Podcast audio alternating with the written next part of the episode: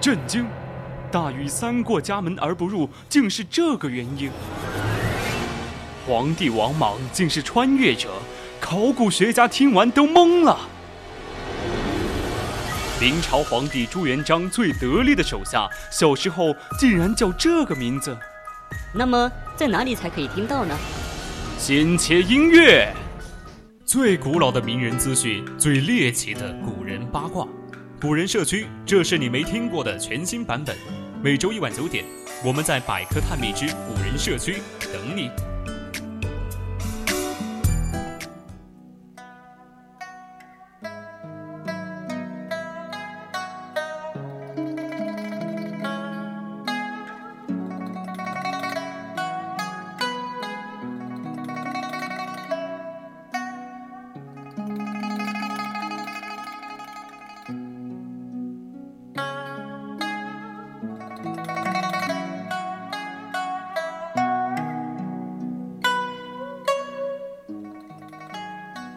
接下来给大家带来的是百科探秘之古人社区。在这里，我们将与你分享最古老的名人趣事，最猎奇的古人八卦。我是主播娄瑞涛。今天我们将要讨论的是，古代人遇到瘟疫该如何做。欢迎大家到我们的 QQ 听友私群二七五幺三幺二九八与我们一起讨论。或者到我们的荔枝直播平台与主播进行互动。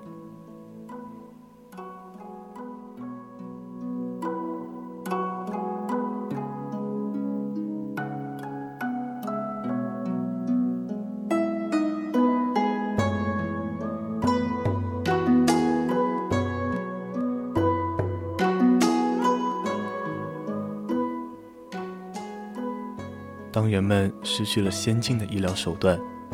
当没有了便捷的交通条件，当古代瘟疫流行时，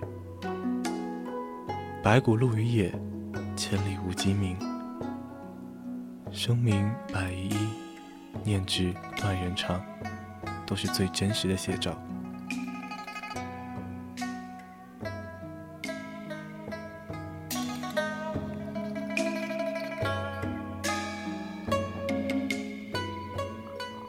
在宋神宗年间，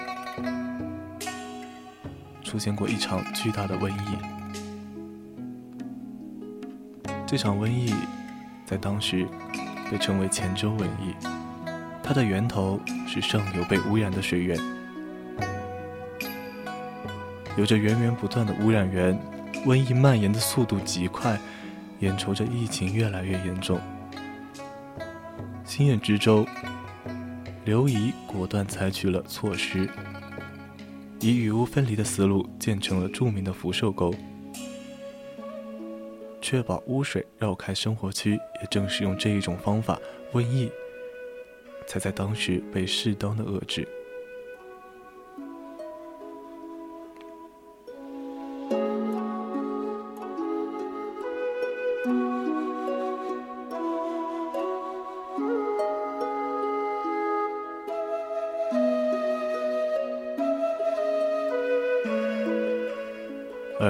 在秦朝，就实行了割礼法。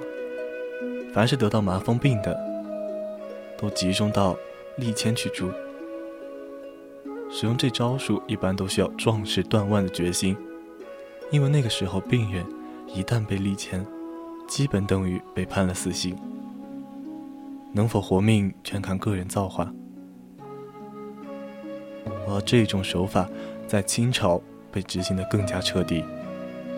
由于女真人来自关外，对天花的抵抗力相对较弱，即便皇族也很难幸免。所以清朝对天花严格把关。清代的法律规定，只要发现患者，就必须将其隔离，令其在离城二十里处居住。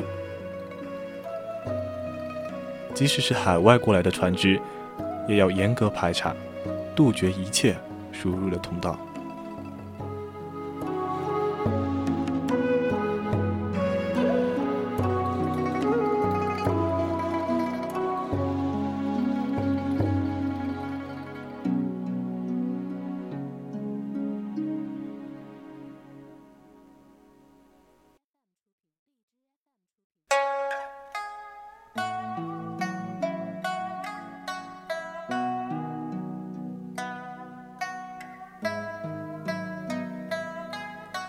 当然，在古代那种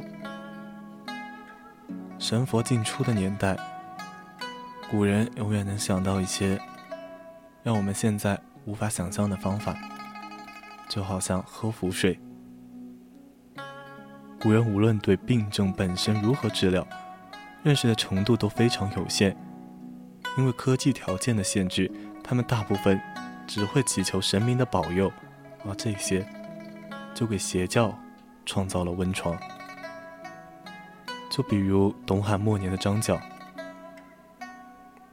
汉末的那场大瘟疫，使张角异军突起，练得一手鬼画符的神奇技术。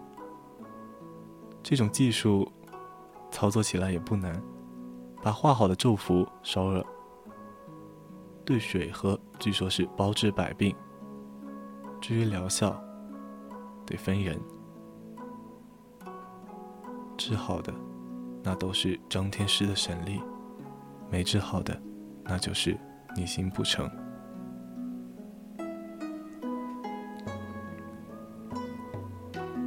而当时陷于绝望之中的老百姓。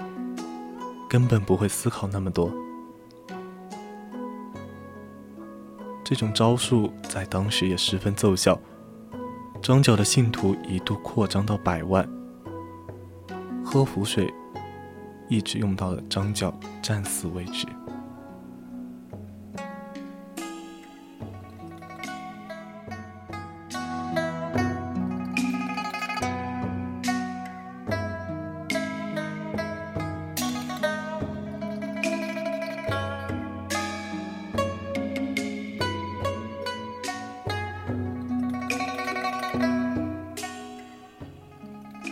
在古代，也存在着一种类似于鸦片一样的，叫做五石散的东西。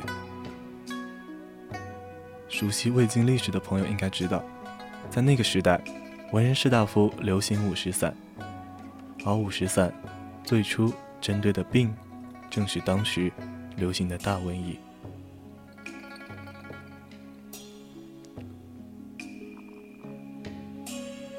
五石散，它和鸦片一样，它能让人产生幻觉，莫名兴奋。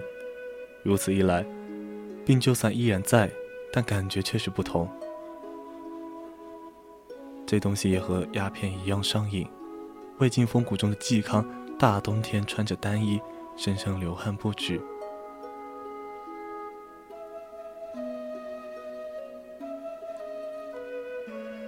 五石散一直流毒了几百年。直到唐代的医药界泰斗孙思邈大手一挥说不许再吃，才被彻底废除。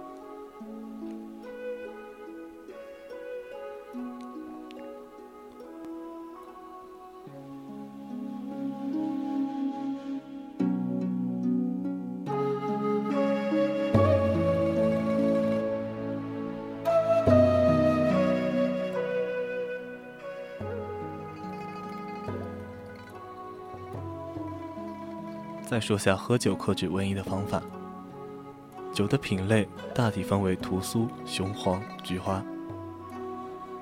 春风送暖入屠苏，其中的屠苏酒据传是华佗创世，配方相当复杂，内中还包含剧毒成分，基本属于以毒攻毒的化疗范畴。此外，待到重阳日，还来就菊花。对于古人来说，重阳节。可不是光看菊花，人家还要喝菊花酒来增强免疫力。在古人的眼中，喝酒不但解愁，还能解毒。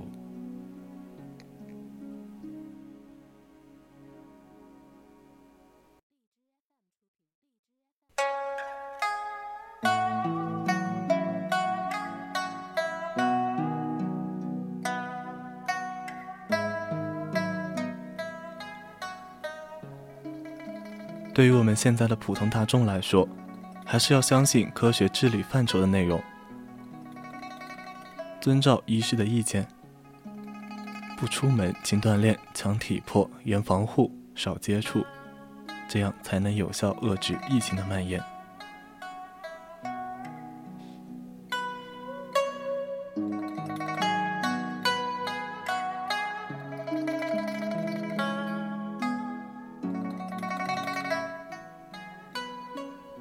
今天的古人社区就到这里，材料转载自网络，敬请继续锁定青春调频。